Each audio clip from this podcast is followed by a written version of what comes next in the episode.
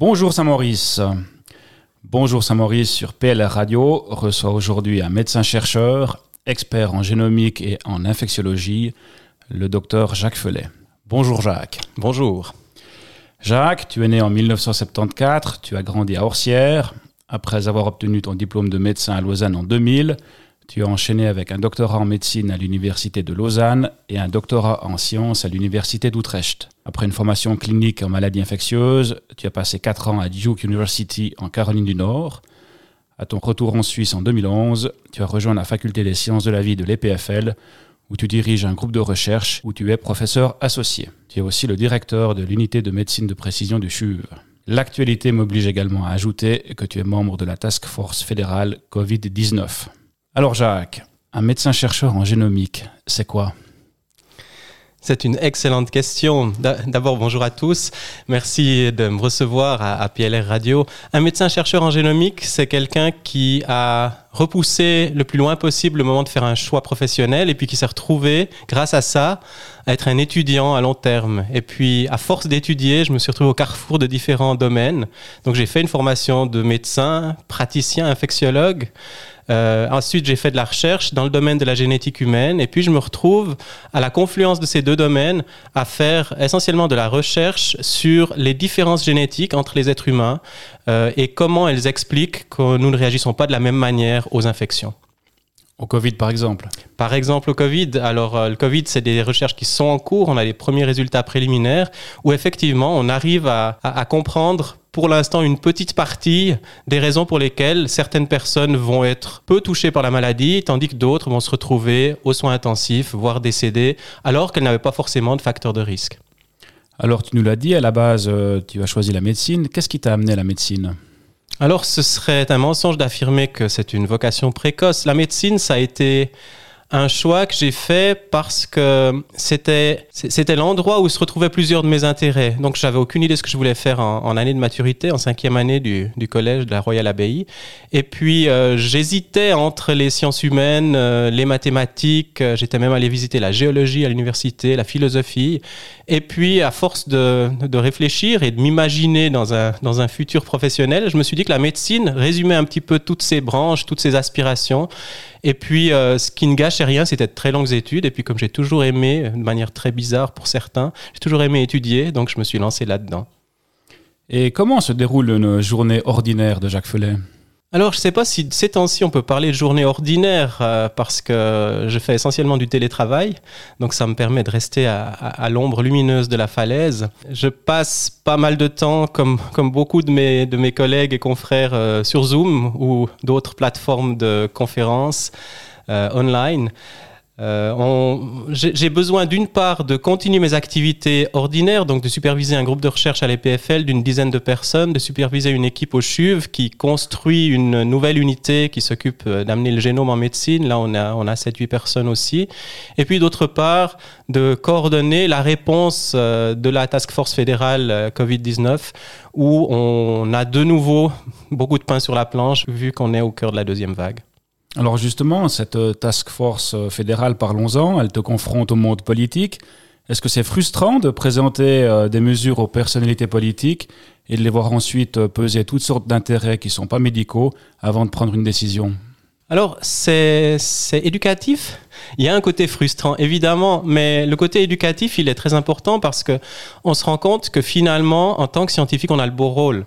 On doit examiner les données, on doit les digérer, les, analyser et puis en tirer des conclusions. Et puis à partir de là, on a une certaine vérité qu'on dérive de, de, des analyses scientifiques. Mais c'est bien clair que les décisions politiques relèvent d'un autre ordre. Elles relèvent de l'addition, la, digestion de tous les éléments, pas seulement scientifiques, mais aussi sociétaux, mais aussi économiques. Et puis les élus, puisque c'est d'eux qu'il s'agit, ont une responsabilité plus grande et des décisions beaucoup plus difficiles que les nôtres à prendre, puisqu'à euh, la fin, ils sont responsables devant la population, euh, devant le grand public, de ce qui sera fait euh, dans la réponse à cette pandémie. À Saint-Maurice, ni université ni centre de recherche, pourquoi as-tu atterri au pied de la cime de l'Est? Ah, la cime de l'Est. Alors d'abord j'y ai fait mon collège, je, descendais religieusement tous les jours avec le Saint-Bernard Express depuis Orsières. Euh, et je mangeais euh, au collège de l'abbaye. Et c'est vrai qu'à l'époque, j'aurais pas imaginé euh, m'installer pour de bon à Saint-Maurice. Et puis finalement, en revenant des États-Unis, bon, j'avais déjà habité à Saint-Maurice quelques temps avant de partir aux États-Unis. Entre 2006 et 2010, j'étais aux États-Unis et en revenant, j'avais un travail en vue à Lausanne et puis euh, ma femme Valérie a retrouvé un poste d'enseignante ici à Saint-Maurice. Et puis naturellement, on est revenu à Saint-Maurice parce que finalement, c'était plus que moi qui devais faire des trajets jusqu'à mon travail, alors que ma femme et mes enfants pouvaient être sur place pour leurs écoles respectives, ce qui est un avantage non négligeable.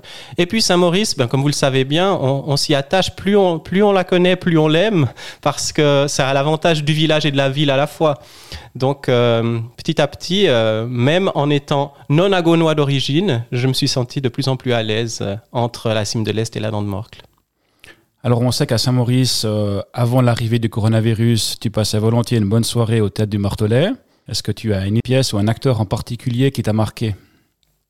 Oula, il y a eu d'excellents moments au Théâtre du Martelet au fil des années. Quelqu'un en particulier je me souviens de cette pièce qui parlait de juifs et de nazis, mais dont je retrouve pas le nom.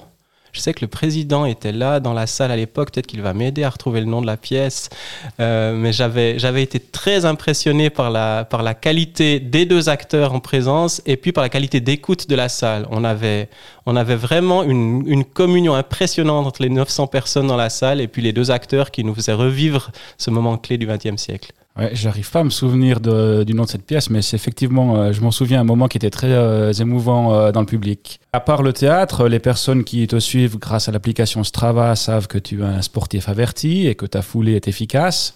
Est-ce que tu as un itinéraire de jogging à, à suggérer à nos auditeurs de PLR Radio?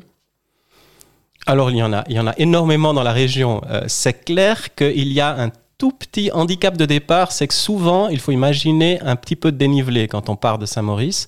Mais par exemple, le tour du plateau de Vérossa est un itinéraire à la portée de tout le monde. Euh, en montant la Poya, en redescendant par exemple par, la grotte aux Fées, c'est un itinéraire qui change au fil des saisons, qui est magnifique, qui offre à la fois du plat, de la montée, de la descente et des paysages incroyables. Et puis, si on est plus débutant, euh, le long du Rhône, que ce soit jusqu'au Bois Noir ou même jusqu'à Eviona, il y a, il y a des moments euh, magiques à voler, euh, surtout en, cette saison. Euh, il faut faire attention aux cailloux sous les feuilles mortes. Je me suis fait une entorse il y a deux semaines. Mais à part ça, il faut profiter du, grand air euh, à Saint-Maurice, oui. Et à côté du sport, tu as également des talents gustatifs, puisque tu es titulaire d'un diplôme de bon dégustateur obtenu avec mention lors d'une folle soirée de comptoir. Cela te donne toute la légitimité pour aider nos auditeurs à choisir la prochaine bouteille qu'ils pourront boire en amoureux lors d'une calme soirée de cette période Covid. Quelle est ta recommandation? Alors, euh, je sais que je partage ce diplôme de bon dégustateur avec l'intervieweur du jour, et c'est une des, de mes plus grandes fiertés gustatives d'avoir été à la hauteur ce jour-là, même si ça fait bien des années déjà. Quelle bouteille pourrais-je recommander? Je dirais que Sandrine de la cave Bétrizet est quelque chose qui s'accorde avec merveille au plat de chasse, euh, voire au plat de viande en général.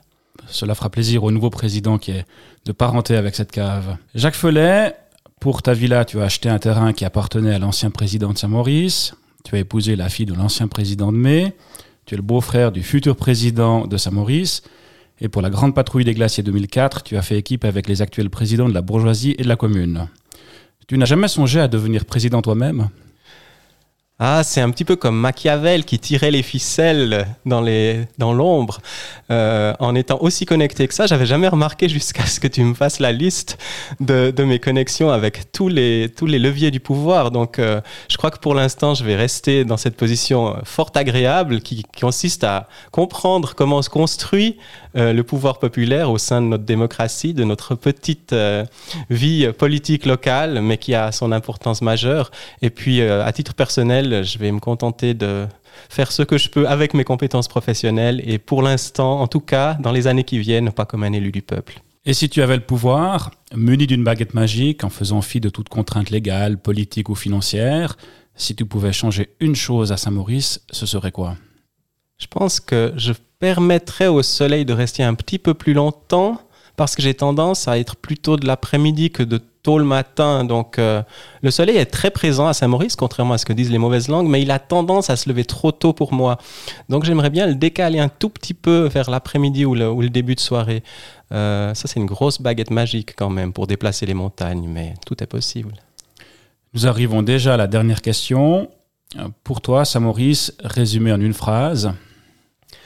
Saint-Maurice, c'est un écrin où il fait bon vivre, bercé d'histoire, de spiritualité et d'innovation, avec les avantages de la ville et du village. Voilà une euh, très belle conclusion. Merci Jacques pour tes propos et pour ta visite. Euh, j'espère que les auditeurs de PLR Radio apprécieront. PLR Radio et toute son équipe te souhaitent une très belle journée. Merci beaucoup. Bon vent à tous.